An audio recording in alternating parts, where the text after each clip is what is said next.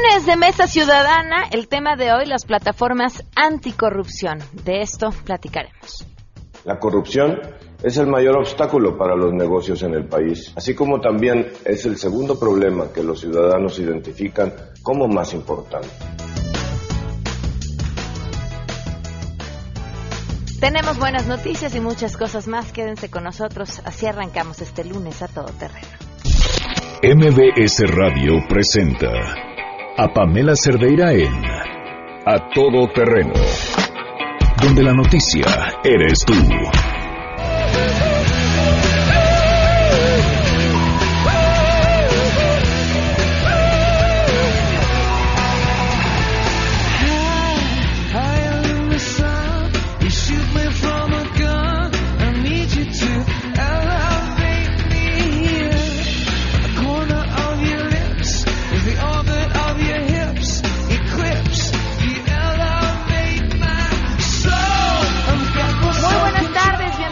Terreno, gracias por acompañarnos. Soy Pamela Cerdera, los invito a que estén aquí hasta la una de la tarde. Bueno, quédense en realidad todo el día, disfrútenlo. Y, y acompáñenos en este espacio que termina a la una de la tarde. El número de teléfono para que nos llamen a cabina 5166125. El número de WhatsApp 5533329585. Además, en Twitter y en Facebook me encuentran como Pam Cerdeira y también estaré ahí atenta a sus comentarios tenemos mucho que compartir. De entrada, tenemos buenas noticias. Se acabaron las precampañas, de verdad que tenemos que celebrarlo. El periodo carísimo y de simulación más terrible de los últimos tiempos. En serio, todos, todos los partidos decidieron plantearse las reglas que ellos mismos hicieron, prácticamente pasárselas por el arco del triunfo y hacer lo que se les diera la gana para hacernos creer que estaban en busca de sus precandidatos, ¿no? Este en una de más avalancha de spots que de nada nos sirvieron, que nosotros no tendríamos que haber oído porque eran eran dirigidos para los militantes de sus partidos. Uno no sabía si tenía que taparse los oídos. No valía de nada cambiar la estación para no oír el spot porque en la otra estación también lo iban a estar pasando. Un exceso en televisión a veces era un spot tras otro, el mismo, dos, tres veces. Lo único que consiguieron fue hartarnos. Ya acabaron las precampañas. Eso lo celebramos. Pero la celebración nos dura poquito, porque ahora empieza el periodo de intercampañas, ¿no? Y entonces en este periodo de intercampañas, los eh, candidatos ya pueden dar entrevistas y demás, pero no pueden llamar al voto, ni pueden hablar mal de otros eh, aspirantes o pedir que no se vote por los otros aspirantes, pero, pero no está coartada su libertad de expresión porque pueden hablar acerca de todo lo que sea que no sea llamar al voto. En, en, en una serie de, de reglas, en un, de un sistema que piensa que los ciudadanos tenemos cuatro años y nos trata como tal. Así, así creen que tienen que hablarnos, así creen que tienen que eh, presentarnos la información y, y bueno, ojalá el día que vayamos a votar todos demostremos que tenemos la mayoría de edad y que, bueno, pues pedir que, posteriormente todas estas eh, regulaciones que hoy han sido escandalosas, absurdas y engorrosas eh, se modifiquen. Bueno, la pregunta del día ¿Qué opinas acerca de la propuesta de Miquel Arriola para que la Ciudad de México sea una ciudad de valores? Se refería a que además él estaba en contra de la adopción por parte de parejas homosexuales y el uso de la marihuana exclusivamente cuando sea medicinal en un paseo a 1810. Eh, les preguntamos su opinión, nos encantaría conocerla. El teléfono en cabina 5166125. Me parece que el privilegio del que goza Miquel Arreola es del privilegio del tercer lugar. En publicidad hay una cosa que se llama tu propuesta única de ventas, ¿no? Cuando tú quieres que alguien te compre, tienes que tener algo que no tengan los demás. Y tomando en cuenta contra quién se pelea Miquel Arreola, la jefatura de gobierno de la Ciudad de México, pues irse hacia la ultraderecha es una propuesta diferencial. E insistía yo, la ventaja del tercer lugar. Cuando vas en tercer lugar, no tienes nada que perder y puedes decir absolutamente lo que te venga en gana. ¿Qué opinión les merece a ustedes? Hoy se cumplen cinco meses 12 días del feminicidio de Victoria Pamela Salas Martínez. Aquí seguimos contando.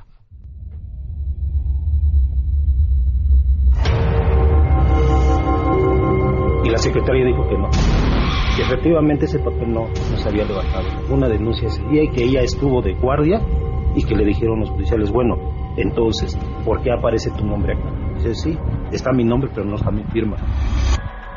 Victoria fue nada. 12 días y en este programa seguiremos contando. El caso de Victoria es solo uno más de tantos en los que la justicia no llega, en los que la justicia no hace absolutamente nada. Y da lo mismo, ¿eh? Hoy estamos hablando de la actuación de la Procuraduría Capitalina, pero vámonos al Estado de México, ¿no? Ahí tenemos todavía a la mamá de Jocelyn suplicando que alguien pueda dar información sobre el personaje que asesinó a su hija y que no ha sido encontrado. ¿Quién sabe? Se lo tragó la tierra. Se lo tragó la tierra. Vamos, vamos con, con la información. Saludo a mi compañero René Cruz. La Asociación Alto al Secuestro informó que en lo que va de la presente administración fueron detenidas 8.442 personas por su presunta participación en el delito de privación ilegal de la libertad, de los cuales más de 480 son menores de edad. En conferencia de prensa, la presidenta de la organización, Isabel Miranda de Gualas, detalló que las entidades con más menores detenidos fueron Tamaulipas con 77, Estado de México con 62 y Guerrero con 52. De estos 8.000 442 detenidos, hubo 486 menores de edad involucrados detenidos por secuestro. Es decir, el 5.75 el 5.75% de los detenidos son menores de edad. Y esto indudablemente volvemos a lo mismo. Tiene que ver con que no tenemos políticas públicas adecuadas para los jóvenes. Respecto al secuestro de los elementos de la Agencia de Investigación Criminal de la PGR, Octavio Martínez Quirós y Alfonso Hernández Villavicencio, Miranda de Wallace destacó que este hecho refleja el poderío del crimen organizado para sobajar al Estado mexicano, informó René Cruz González. Pamela, te saludo con gusto y te comento que el gobierno de la Ciudad de México anunció que este fin de semana concluyó la demolición en el predio de la colonia Portales Norte de la delegación Benito Juárez, que constaba de dos torres de cuatro niveles de departamentos, una de ellas dañada por el sismo del pasado mes de septiembre. De acuerdo al secretario de Obras y Servicios de la Ciudad de México, Edgar Tungui Rodríguez, tras 51 días de trabajos de derrumbe controlado, se concluyeron los trabajos en Azores 609. El predio se conformaba por dos torres de cuatro niveles de departamentos y derivado del sismo se dictaminó la demolición de la torre frontal, la cual presentó daño estructural en las columnas de la planta baja donde se localizaba el estacionamiento. La segunda torre no presentó daños. En coordinación con las Secretarías de Gobierno y de Protección Civil, se realizó el retiro de todas las pertenencias de los 16 departamentos de la torre frontal para su derribo. En la segunda torre se colocó un tapial para protegerla durante el proceso. Al concluir el desalojo de las pertenencias, un equipo de 10 demoledores entró a desmantelar el edificio y tiró de manera manual las dos plantas superiores. Una vez mitigado el riesgo con el derribo de los primeros niveles, se ingresó con una retroexcavadora de brazo largo para concluir el derribo de la estructura restante. El secretario recordó que a la fecha se han demolido de manera segura y sin incidentes 16 inmuebles en la ciudad, en tanto que otros 14 están ya en proceso y nueve más en trabajos preliminares. Pamela, la información. En medio del clima de crispación que las campañas han levantado en la Ciudad de México esta mañana, la Secretaría de Seguridad Pública de la capital acusó a la candidata presidencial Pancha de dar mordida a dos policías. Y es que los uniformados recibieron tal embate luego de que irrumpieran en un encuentro que sostenía Pancha las afueras de un mercado. Los guardianes del orden llegaron a macanazo limpio para dispersar el acto político. Luego de los hechos, la candidata Albina aceptó que ella sí está a favor de la mordida como sistema de régimen simplificado y para combatir la corrupción. Sí, a la mordida hasta arrancar el brazo.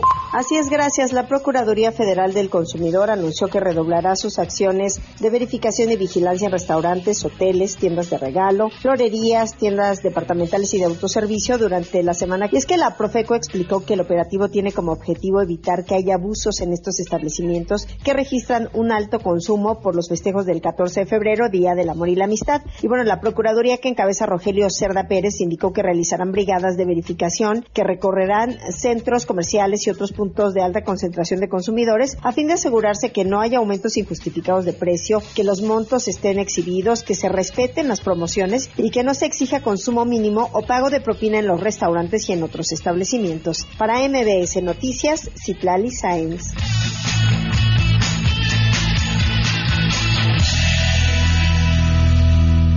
12 del día con 12 minutos.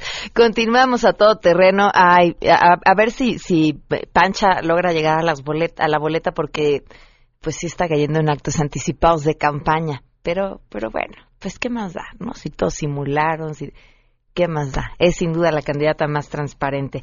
Vámonos con las buenas.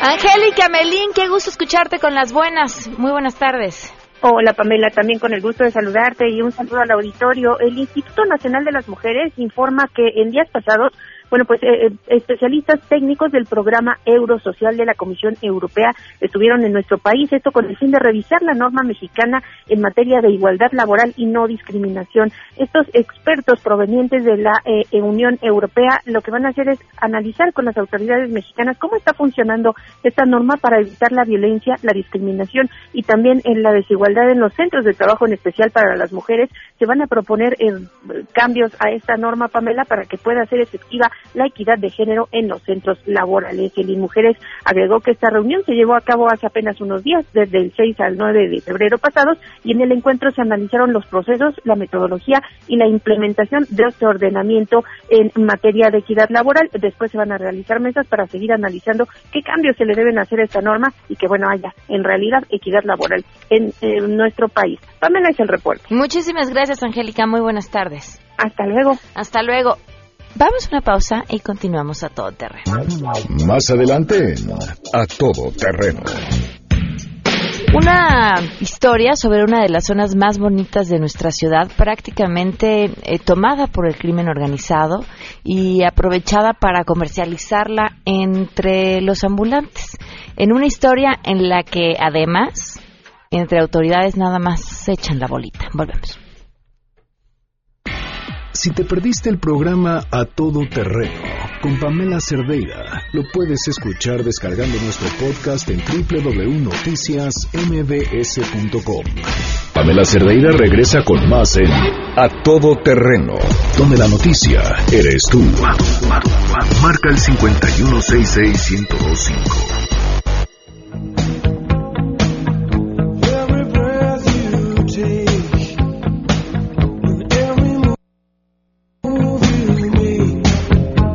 Escucharon fuera del aire, pues ya que qué bueno que me comporte porque este nada más parte de lo que les vamos a comentar y compartir en un momento. Digamos que fue un teaser o algo así, este más bien un bumper.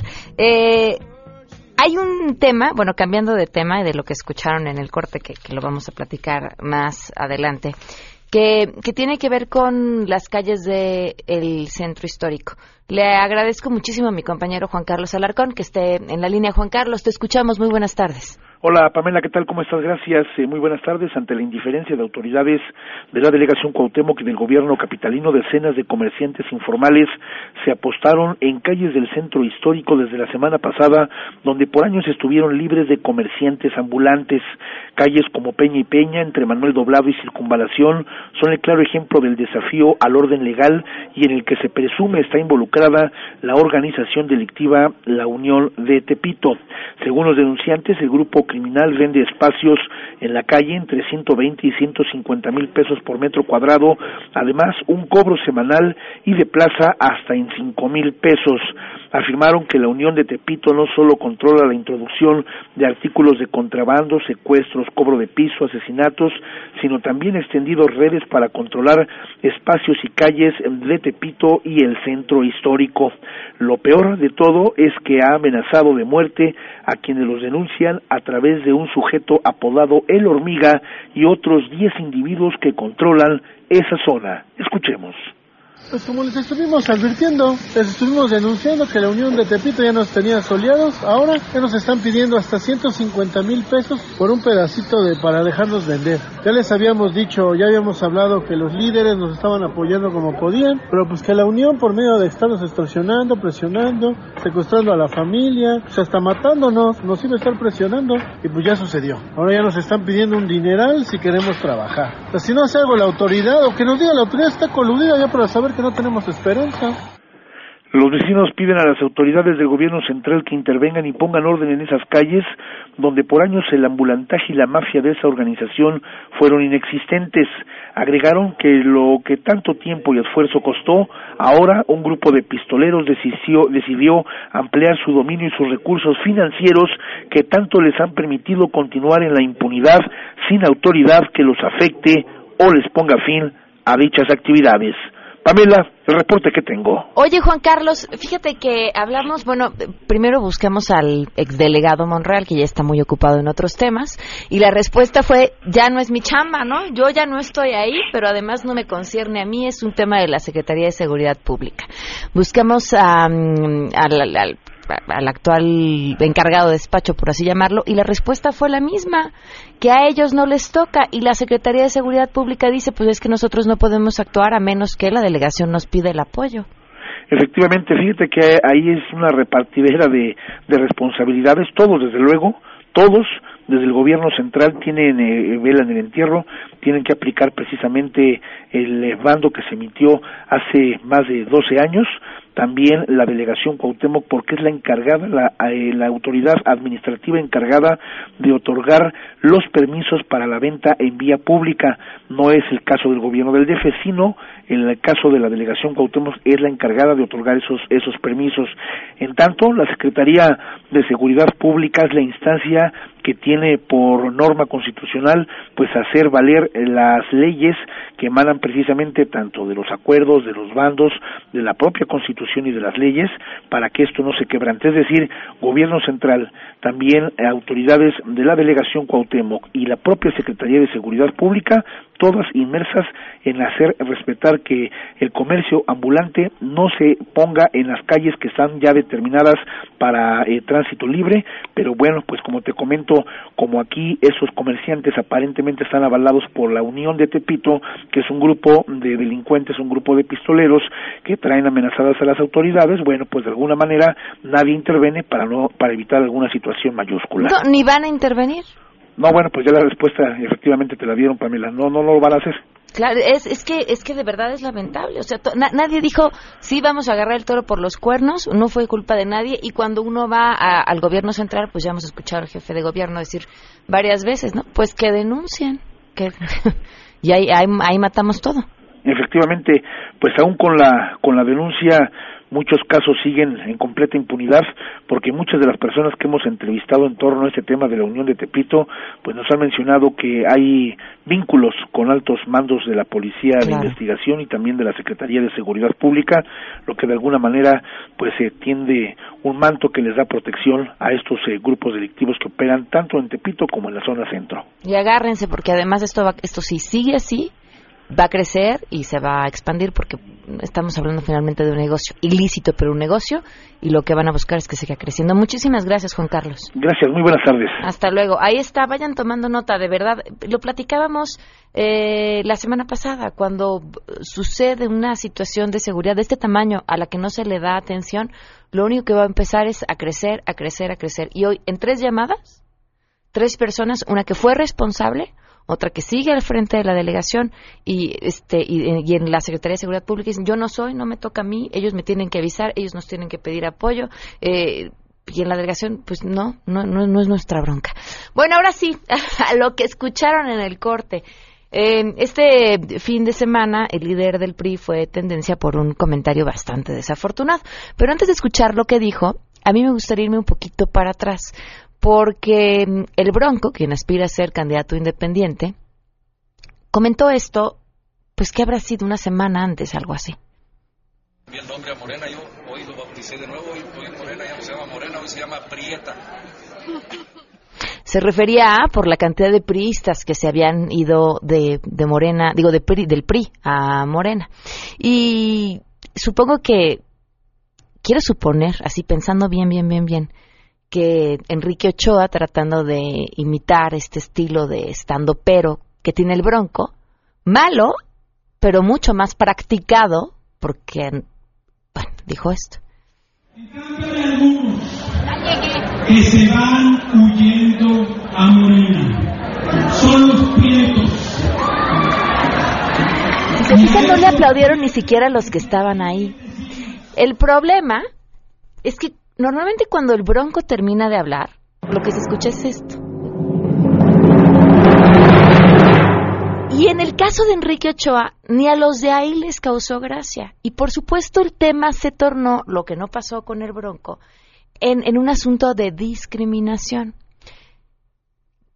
A, a mí lo que me parece, más allá de discutir el asunto de si es discriminatorio o no, si se refería al color de piel o no, a mí lo que me parece todavía eh, eh, que ejemplifica más eh, la situación y el nivel en el que nos estamos moviendo es que el líder de su partido antepone las siglas de su partido para descalificar a los que se fueron al otro. O sea, son prietos porque se fueron a Morena, pero siguen siendo PRI y sabe que el decir PRI sigue siendo algo malo. ¿Me explico? O así de o así de honestos consigo mismo. no creo. Vamos a una pausa y volvemos. Pamela Cerdeira es a todo terreno. Síguenos en Twitter, arroba Pam Cerdeira. Regresamos. Pamela Cerdeira está de regreso en A Todo Terreno. Únete a nuestra comunidad en facebook.com, diagonal Pam Cerdeira. Continuamos. De las entrañas del poder del pueblo y ante el fastidio por la clase política, llega la candidata que México necesita. Viene de la calle. Come sin cubiertos si no lo presume. Ha inspirado a algunos. Esa es la estructura a la que me he comprometido a defender como perro. Los partidos han querido postularla. Si hubiera nombrado un perro de candidato en ese distrito, hubiera ganado. Hoy cumple su sueño, ser candidata independiente, porque México puede ser grande otra vez. Pancha Presidenta. Pancha, la perra que México necesita.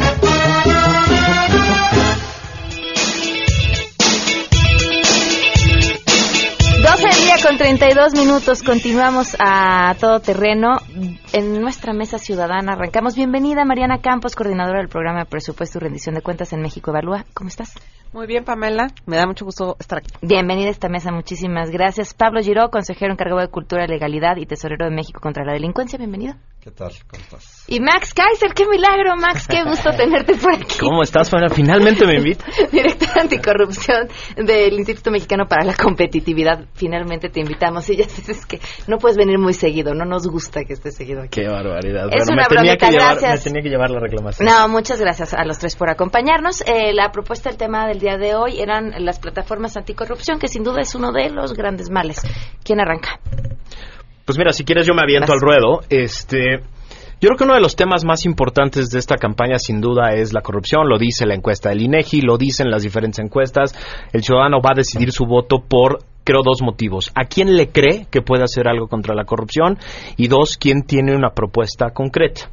Ahora, nuestro miedo es que los candidatos quieran ser eh, originales con este tema, porque ya no hace falta. Ok. Nos echamos dos años con cientos de foros, cientos de mesas de análisis, trayendo de todos los lugares del mundo análisis, experiencias, etcétera, para construir el Sistema Nacional Anticorrupción. Es decir, no se nos ocurrió de pronto un día eh, con una eh, inspiración mágica y salió. Es una discusión muy compleja. Entonces, yo creo que el ciudadano lo que está esperando de los candidatos en su plataforma es ¿qué vas a hacer con ese sistema nacional anticorrupción? ¿Cómo lo vas a consolidar? ¿Cómo lo vas a implementar adecuadamente? ¿Y cómo le hago para creerte que de verdad quieres confiar en esas instituciones y no manipularlas, sino convertirte en un, eh, digamos, estorbo o en un eh, destructor de una obra que tiene tanto tiempo en construcción? Creo que esa es la clave para, para las plataformas de este año. Ok. Pablo. Pues eh, de acuerdo con Max, eh, un poco más eh, preocupado en el sentido de que creo que nosotros tenemos una ceguera de taller, en el sentido que todos estamos muy de acuerdo en lo que es el sistema y entendemos y demás, y la gente allá afuera nomás no tiene idea. Y no tiene idea porque es complejo, porque como dice Max, el acabar con la corrupción es acabar con una serie de problemas grandes que son redes de corrupción, no es una sola persona, son incentivos para las empresas, para las personas, para los funcionarios públicos, para los funcionarios, los burócratas, ¿no? O sea, no es nada más una persona. Eh, no es el cambio de que vas a cambiar una persona en la institución y va a cambiar. Y de hecho, tenemos, por ejemplo, este gobierno que tiene, que ha boicoteado el, el inicio del, del, sistema sin costo político, porque nadie entiende. ¿no? Uh -huh. De hecho, quisieron pasar, por ejemplo, lo del fiscal carnal hace un año, dejar a una persona que les cuidara la espalda y el público tardó mucho tiempo en darse cuenta y todavía no se da cuenta de lo que está pasando. Entonces es, es correcto lo que dice Max, es la corrupción trae a todo mundo harto, pero no estoy tan convencido de que sepan qué hacer al respecto.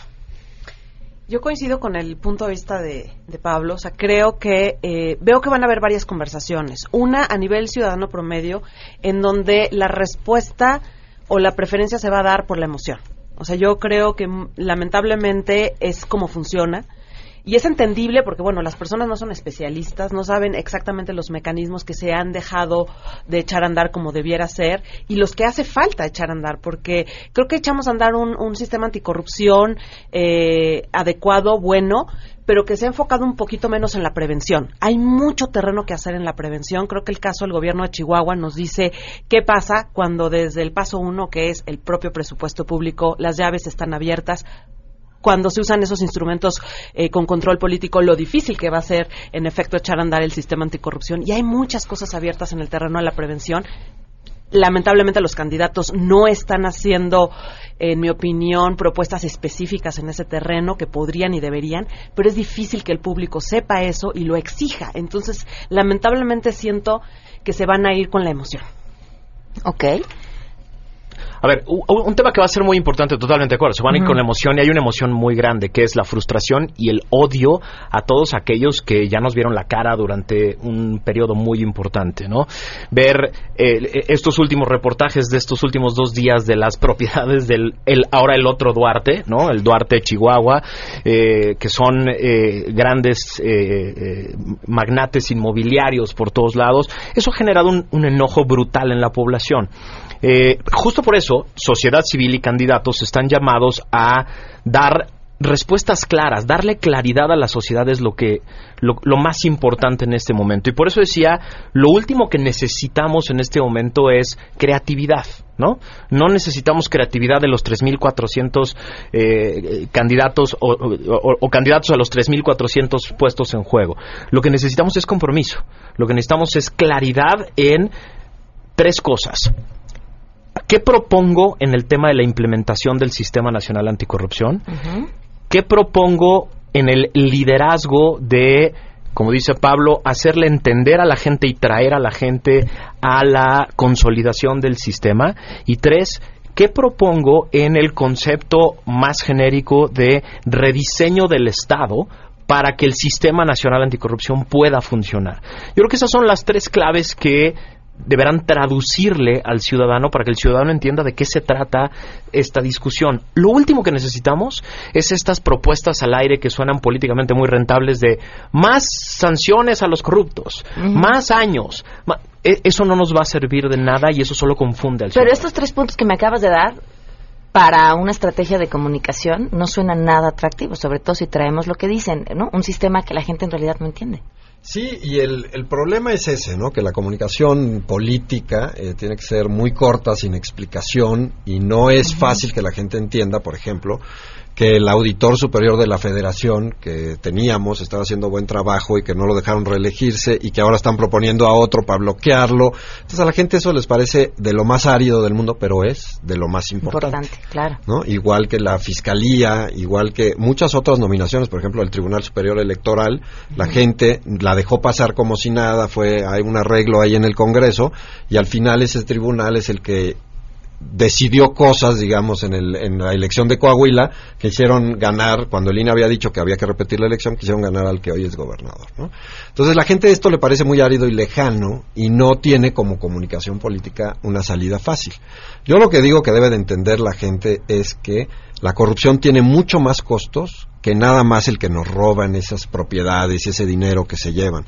Tiene, tiene los costos de ser un país pobre. Somos pobres en realidad porque somos corruptos y eso no nos deja crecer. Entonces sí están en lo correcto en fijarse, pero se deben de fijar en las acciones, es decir, si el candidato de un partido, para no entrar aquí, dice que va a hacer, no le hagan caso, vean lo que está haciendo su bancada hoy en el Congreso y lo que va a hacer. Y si va a elegir un, un auditor que no es el auditor correcto, pues no voten por él, eh, porque si no, nos quedamos en las promesas y luego no las cumplen. Sí, yo creo que eh, esto que comenta Max de dar algunas pistas creo que es clave y creo que la labor que puedan hacer ahí las organizaciones civiles eh, que sean más independientes de la política, así como los propios medios de comunicación, sí es escoger algunos unos temas pista, me parece, en donde se pueda ahí eh, verificar en las plataformas de los de los políticos que se están proponiendo, así como cuando los escuchen, si están estas pistas clave. ¿no? Entonces sí se, se vuelve primordial definir algunas. En ese sentido, eh, yo coincido con, eh, con Max en que hay elementos del sistema anticorrupción. Quizás no llamarle como sistema anticorrupción, pero hablar como vamos a tener o no alguien que castigue la, la, corrupción de manera independiente. Porque el día de hoy no es independiente eh, quien, quien puede empezar a procesar los casos eh, de corrupción depende del presidente y de lo que el presidente le diga y le mande, porque es como su jefe. Ya no queremos que sea jefe el presidente y tienen que constatar, ¿no? Con este lenguaje muy sencillo, si el candidato está proponiendo esto o no. Hasta el momento, pues todavía no hemos este, visto a alguien, eh, bueno, lo ha dicho creo que el frente, me parece, pero sería muy interesante ver quiénes más lo están diciendo. Por otro lado, yo te hablaría también de lo que ya se volvió más público, que es el control de la bolsa de recursos que tiene Hacienda y que es como estuvo ahorita controlando la situación con Chihuahua. Me parece clave, o sea, yo creo que va a ser muy difícil que cualquiera pueda combatir la corrupción cuando te cierran la llave de oxígeno, porque eso es lo que hace el ramo 23. Es una bolsa más o menos de 35% de lo que vino siendo el incremento en la recaudación por la reforma sendaria. Tiene cientos de miles de millones que se colocan a gusto de la Secretaría. Así va a ser dificilísimo que les llegue más gasto a las personas en situación de pobreza a través de servicios públicos buenos y va a ser muy difícil que alguien se levante contra el gobierno federal en casos de corrupción. Así de sencillo. ¿Quién está proponiendo algo para mejorar esta bolsa de recursos? Hasta el momento no he visto a nadie, ¿no? Entonces, esa sería, en mi opinión, una segunda pista. Eh, y podremos mencionar otra, las contrataciones públicas. ¿Cuánto escándalo no hay por empresas fantasma?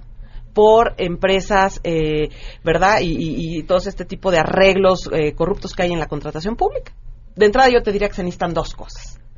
Contratación pública electrónica. Si pagamos impuestos de manera electrónica, queremos que se contrate siempre de manera electrónica. Creo que son eh, dos cosas muy comparables y el Estado, el, gobierno ha avanzado mucho en cobrarnos impuestos de manera electrónica y no en contratar de manera electrónica, que facilita evitar la corrupción, digamos, o, controlarla más de esta manera. Y lo otro sería los padrones de empresas que contrata el gobierno la verdad son padrones que no funcionan. hay mucha información actualmente de qué empresas son fraudulentas, de qué empresas eh, están eh, no están bien constituidas, no hay fácil como ocho bases de datos nacionales e internacionales que se podrían usar para sacar un padrón bueno. ¿Quién está proponiendo eso? Sería importante revisarlo. ¿No? Entonces yo creo que sí podríamos dar por lo menos un decálogo de 10 pistas que hay que checar como claves, que si bien no es todo lo que se requiere, Pamela, sí te ayuda a decir si la persona se está orientando de una manera más honesta y, digamos, realista en el combate a la corrupción. Hablaban sobre los nombramientos pendientes. Hablabas tú, Pablo, del gobierno federal y, lo, y, el cómo ha detenido el sistema, pero también los partidos no han hecho nada por avanzar en ese tema. Eso es justo de lo que te quería hablar ahorita. El chiste, el chiste creo de la agenda va a tener que ver no solo con buenas propuestas, sino con otros tres elementos. El primero es congruencia. El segundo es que sean integrales. Y el tercero es que sean creíbles y manejables. A ver, eh, puede haber buenas propuestas en términos técnicos, pero resulta que tanto el candidato como el partido como las personas que tiene alrededor no son congruentes con el mensaje, ¿no? Por muy técnicas que sean las propuestas, quienes rodean y quienes hacen y quienes las proponen y quienes pueden ser los encargados de la Secretaría de la Función Pública, de la Fiscalía, de las auditorías, etcétera, no son congruentes ni con lo técnico del mensaje. Eso creo que va a ser parte fundamental de la agenda de cada candidato, ¿no? Si no les creo, porque el presidente no es el único que va a trabajar, sino va a tener un equipo completo, va a ser muy difícil que esa gente se pueda comunicar. Ahora, la segunda parte, que sea integral uno de los grandes triunfos, creo yo, de estos últimos dos años de eh, la sociedad civil es convertir esto en un tema integral. Como dice Pablo, somos pobres porque somos corruptos.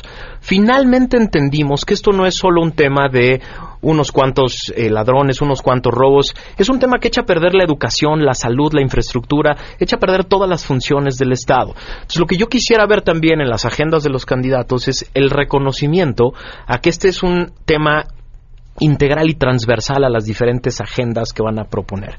Y, y, esta última parte tiene mucho que ver con, bueno, y cómo lo vas a proyectar hacia adelante y cómo lo vas a convertir en un tema de eh, campaña en el que todos podamos participar y todos podamos entrarle al tema, porque una parte que también ya quedó claro en la agenda, tanto de sociedad civil como de la gente, es ya no podemos dejarle este tema solo a los políticos, ¿no? Este es un tema en el que ya estamos todos involucrados, ¿no? Sí, yo, siguiendo tu línea, creo que es muy importante darnos cuenta que esto es un tema de cultura. Es, es horrible decir esto y decir que, que en esto sí tenía razón Enrique Quiero decir, coincides con él. Pero nada más en que sí es un tema de cultura. Él lo estaba usando como excusa, como excusa a la corrupción del partido, pero no, en realidad lo que es es un tema de cultura nacional que se ha venido impregnando así desde hace muchos años. El prismo nos lo dejó de toda la vida y todos en realidad somos corruptos y de hecho pensamos corruptamente en muchas cosas. Eh, por ejemplo, en cosas de educación, ¿no? Cuando tú estás en la escuela y hay un chavo, nomás piénsenlo, no lo digan porque no.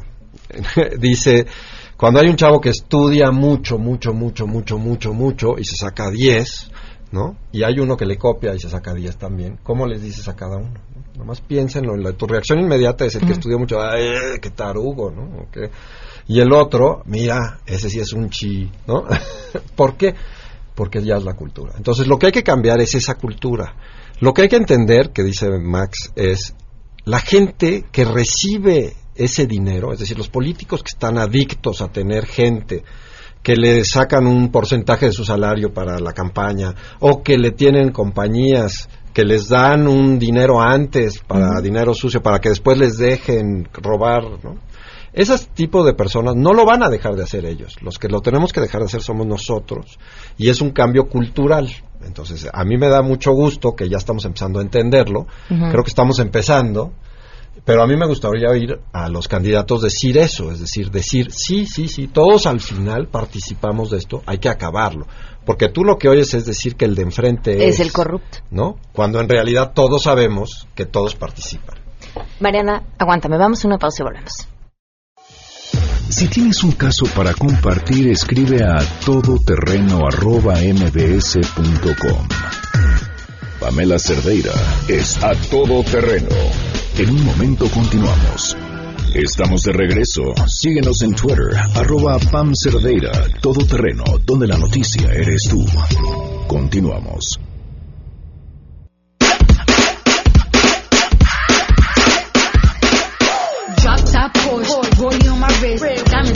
my chain. Straight stunning, can't tell me nothing. Bossed up and I changed the game.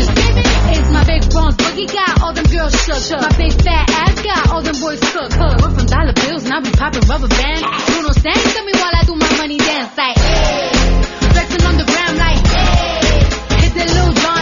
12 con 50, la discusión en el corte se pone buenísima. Vamos a empezar a... ya, ya que yo tengo el micrófono abierto en el eh, ya hoy estrenamos el momento del micrófono abierto, si los anunciantes no se molestan. Bueno, Mónica, ¿qué ibas a decir? Mariana. Digo, Mariana, perdón. No te preocupes. No, yo lo que iba a decir es que algo que a mí eh, me parece que siempre está ausente en nuestras eh, propuestas y, bueno, por supuesto, en la manera en la que funciona el asunto público, es la poca participación ciudadana oficial. Si bien ya tenemos un comité de participación ciudadana en el sistema anticorrupción, yo creo que hacen falta muchas más figuras de participación ciudadana.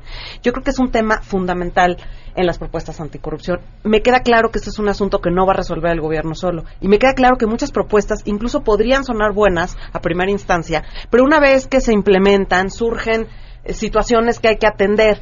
Y entonces yo creo que los países desarrollados han llegado a ese punto porque tienen figuras de participación ciudadana oficiales. O sea, el día de hoy los think tanks hacemos circo, maroma y teatro para que podamos participar en la discusión pública, ¿no? Y es un desgaste total, porque no existe una figura que nos permita participar de manera eh, constante, reiterada. Si tú revisas el caso de Alemania, un país que quedó destruido en la Segunda Guerra Mundial y que es un país de los más desarrollados el día de hoy del mundo, te va a decir, mi clave es que la participación ciudadana ha sido fundamental para reconstruir el país, para que el país hiciera las paces, porque es un país totalmente que quedó dividido, y para que sea ahorita el país desarrollado que es. ¿no? Entonces, yo lo que he visto es que ninguna plataforma trae mucho de eso, y creo que en el tema anticorrupción, rendición de cuentas, gobierno abierto, tenemos que insistir en que los candidatos no están proponiendo eso, veamos en el diálogo que sigue si es que alguno lo propone, porque eso va a decir mucho lo que decía Max, congruencia yo creo que le va a dar integralidad y le va a dar credibilidad a su compromiso.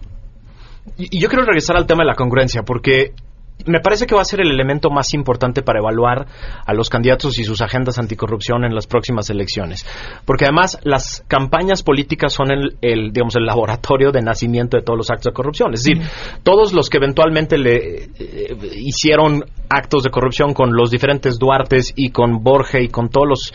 Son personas que aportaron dinero en las campañas, que llenaron las arcas de, dinero en las campañas y después se convirtieron en... Eh, digamos, en, en, contratistas ¿no? del gobierno para, para cobrarse el tema. Entonces, la congruencia va a ser muy importante en las campañas. Quiero ver la congruencia en cómo financian las campañas. Quiero ver la congruencia en cómo actúan en las campañas y cómo eh, eh, digamos, cumplen con los diferentes plazos, con no publicar cierto tipo de cosas, con no hacer cierto tipo de actos de campaña que necesiten recursos privados. Esa congruencia va a ser muy importante porque allí es donde se gestan los actos de corrupción. Pero también quisiera ver congruencia de los ciudadanos y del sector privado, porque los ciudadanos y el, sector privado también provocamos que estos señores se comporten de pronto así. Eh, eh, ¿Qué congruencia necesitamos? Necesitamos la congruencia en empoderar a las instituciones de aplicación de la ley decir, por ejemplo, al INE, ¿no? Necesitamos empoderar al INE para que tenga la capacidad de revisar las campañas, de eh, poner las sanciones adecuadas al tribunal. Necesitamos empoderar al Comité de Participación Ciudadana, necesitamos empoderar eventualmente cuando haya al Auditor Superior de la Federación, necesitamos empoderar la ciudadanía y las organizaciones de la sociedad civil a esas autoridades que eventualmente son las únicas que van a poder tener la capacidad de establecer un equilibrio. Esto es congruencia. Comentan en WhatsApp, eh, disculpa, pero tus invitados están equivocados al señalar que todos somos corruptos. Quien maneja recursos públicos y se beneficia de ellos son los corruptos. Mientras más leyes e instituciones haya más corrupción porque los ciudadanos somos las reales víctimas de ello. Pues es el juego del huevo y la gallina. ¿En dónde empieza la corrupción? ¿no? Sí, yo estoy un poco de acuerdo con él en el sentido de que cuando tienes una autoridad que maneja presupuesto y lo usa para otras cosas que no están eh, autorizadas, pues está siendo corrupta. También cuando te extorsiona para cualquier cosa, ¿no? También está siendo corrupta. Pero también los ciudadanos no nos gusta obedecer las normas. Entonces, si te para el policía es más fácil darle un, dinero, aunque él te lo pidió y te extorsionó, que aventarte el pleito. Y eso es lo que digo que es un poco cultural. Es, hay gente que sí se pelea, pero es la minoría. Cuando sea la mayoría, se acaba. y generalmente la gente que se pelea a la mitad del proceso termina diciendo, hubiera dado, hubiera dado una lana o lo hubiera dejado ir porque el proceso es engorroso. Pero así es como se cambia, ¿no? Como se cambia es todos peleando. Entonces todos tenemos que reconocer que somos parte. obviamente hay unos mucho peores, ¿no? Un ciudadano que le da una mordida al policía para salir adelante del asunto o la señora que le da una mordida en la escuela para que su hijo no sé qué, es mucho, mucho mejor persona que Duarte, ¿no? Cualquiera de los Duartes que escogen. eh, eh, infinitamente, y tiene razón en el comentario, pero al final es un tema cultural, es un tema que nosotros como mexicanos tenemos que decidir ya no vivir en la corrupción y actuar de manera diferente. Puede actuar de manera diferente no dándoles espacio social a los corruptos. Hoy en día el dinero en México, ¿no? no tiene origen. Entonces da lo mismo, llega un tipo en un Ferrari al restaurante, hace unos desplantes, gasta un dineral, nadie dice nada. Y todos saben que es un funcionario por ahí que se robó el dinero, nadie le dice nada, los hijos van a las mejores escuelas, nadie les dice nada, pertenece a la sociedad, nadie les dice nada. El día que nos volteemos y no los dejamos estar, ese día van a dejar de serlos, o de menos serán más, escondidos. Ahí está la congruencia de la, de la sociedad civil. Sí, claro, María. Sí, no, y quiero, quiero decir que también existe la corrupción que se da solo en el sector privado. O sea, el sector privado también tiene su contratación de empresas privadas y ahí también surge eh, corrupción. Y se puede dar incluso hasta desde la infancia. O sea, en la escuela se puede ver, estábamos comentando, esto de copiar exámenes que se puede dar desde la infancia temprana, pues se da, ¿no? Eh, entonces, creo que eh, hay que ver el ejemplo eh, de Hong Kong, una ciudad que es bastante íntegra y que tiene un sistema anticorrupción muy, muy fuerte, ellos trabajan con los niños a partir de los tres años para explicarles qué es la corrupción, que se puede dar en el salón, en las escuelas y que ellos empiecen a tener el concepto de lo que, de que, que- que puede ser un acto anticorrupción ahí en su medio y además lo que le ocasiona a los demás. Entonces creo que sí es importante tener una visión un poquito más integral y coincido con Pablo, ¿no? Eh, hay una responsabilidad, aunque en distinta magnitud y eso creo que sí es clave subrayarlo. Les agradezco enormemente a los tres que nos hayan acompañado. Se nos acabó ya el tiempo, pero el lunes los esperaremos aquí. El gusto es nuestro. Muchas gracias. Vamos, nos vamos, se quedan en mesa para todos.